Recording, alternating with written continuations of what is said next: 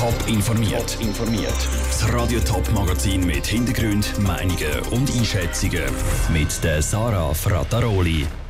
Warum Firmen aus der Ostschweiz ihre Mitarbeiter das Jahr plötzlich mit Gucci überhäufen und was dran ist an einer Studie aus Irland, dass die Swiss Covid App nicht recht funktioniert, das sind unsere zwei Themen im Top informiert. Unglaublich aber wahr, gut zwei Monate ist Weihnachten. Und schon viel vorher stehen da die traditionellen Weihnachtsessen bei den Firmen an. Nur dieses Jahr haben ein Haufen Geschäfte ihre Weihnachtsessen wegen der Corona-Pandemie abgesagt. Ein paar haben jetzt aber eine kreative Idee gehabt, um die Weihnachtsessen zu ersetzen. Statt einem grossen Fest, wo es dann im schlimmsten Fall zu einem Super-Spreader-Event kommt, schenken die Firmen ihren Mitarbeitern einfach einen Gutschein. Mit dem Gutschein können sie dann im privaten Rahmen in dem Restaurant essen, wo normalerweise Weihnachtsessen gewesen wäre.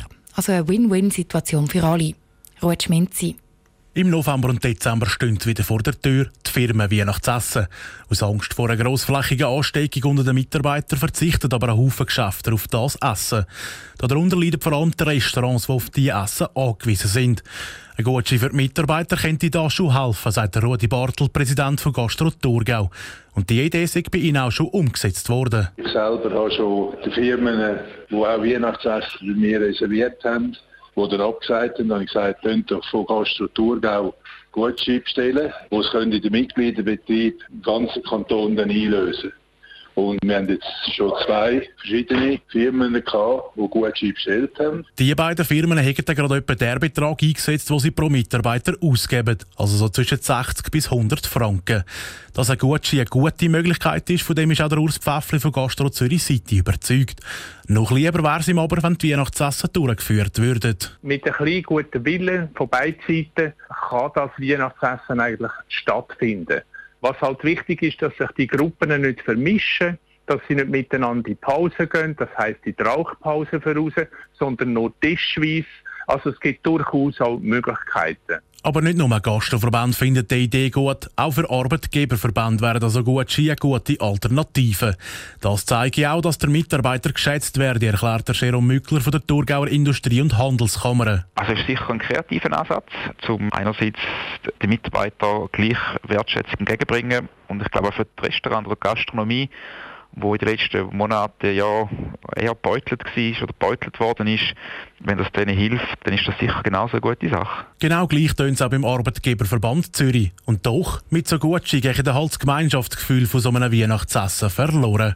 Der Ruud Schminzi hat berichtet. Aber auch wenn der Arbeitgeberverband gute Idee gut findet, wenn es keine Empfehlung herausgeben, dass alle Firmen das so machen sollen. Selten hat eine App für so viel Aufsehen gesorgt wie die Swiss Covid App. Zuerst haben die Leute Angst um den Datenschutz. Nachher hat sich der Bund Sorgen gemacht, weil viel zu wenig Leute die App abladen. Und jetzt kommt auch noch eine Studie raus, die sagt, dass die App gar nicht so recht funktioniert. Was dran ist an dieser Studie? Der Niki Stettler hat nachgeforscht. Vor allem im ÖV soll die Swiss Covid App nicht richtig funktionieren. Das zeigt eine Studie von irischen Forschern. Der IT-Experte Robert Weiss kann sich durchaus vorstellen, dass die Studie recht hat. Er sieht vor allem zwei grosse Probleme.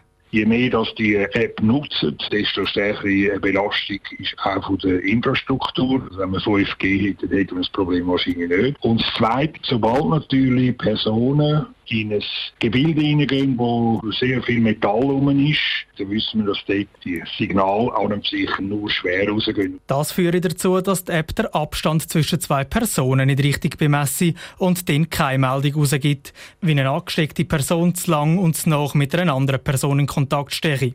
Gerade im Tram sei es durchaus möglich, dass ein Haufen Metall im Weg sei. Bluetooth ist natürlich eine sehr beschränkte Wirkungsdistanz. Oder Bluetooth ist etwas, wo man distanzmäßig natürlich sehr stark eingeschränkt. Oder auch durch Mauern und so weiter ist Bluetooth auch nicht unbedingt, dass überall durchgeht. Oder Bluetooth ist etwas, was man vor allem in einem Raum nutzt aber halt in Gebäude und nicht in Trams, Bus oder Züge. So oder so, der Robert Weiss findet die Studie der irischen Forscher spannend und wird sie genauer unter die Lupe nehmen, damit die Swiss Covid App nachher verbessert werden. Ein Grund zum Tab löschen sind die Studien aber nicht. Die findet er grundsätzlich immer noch eine gute Sache. Niki Stettler hat berichtet. Und ein Faktor könnte die Studien aus Irland auch verfälscht haben. In der Schweiz gilt nämlich ein Mindestabstand von anderthalb Meter. Die Forscher haben aber mit zwei Metern gerechnet. Neben der Schweizer App hat die Studie auch die deutsche und die italienische Tracing-App unter die Lupe genommen. Das italienische Modell hat dabei am besten abgeschnitten.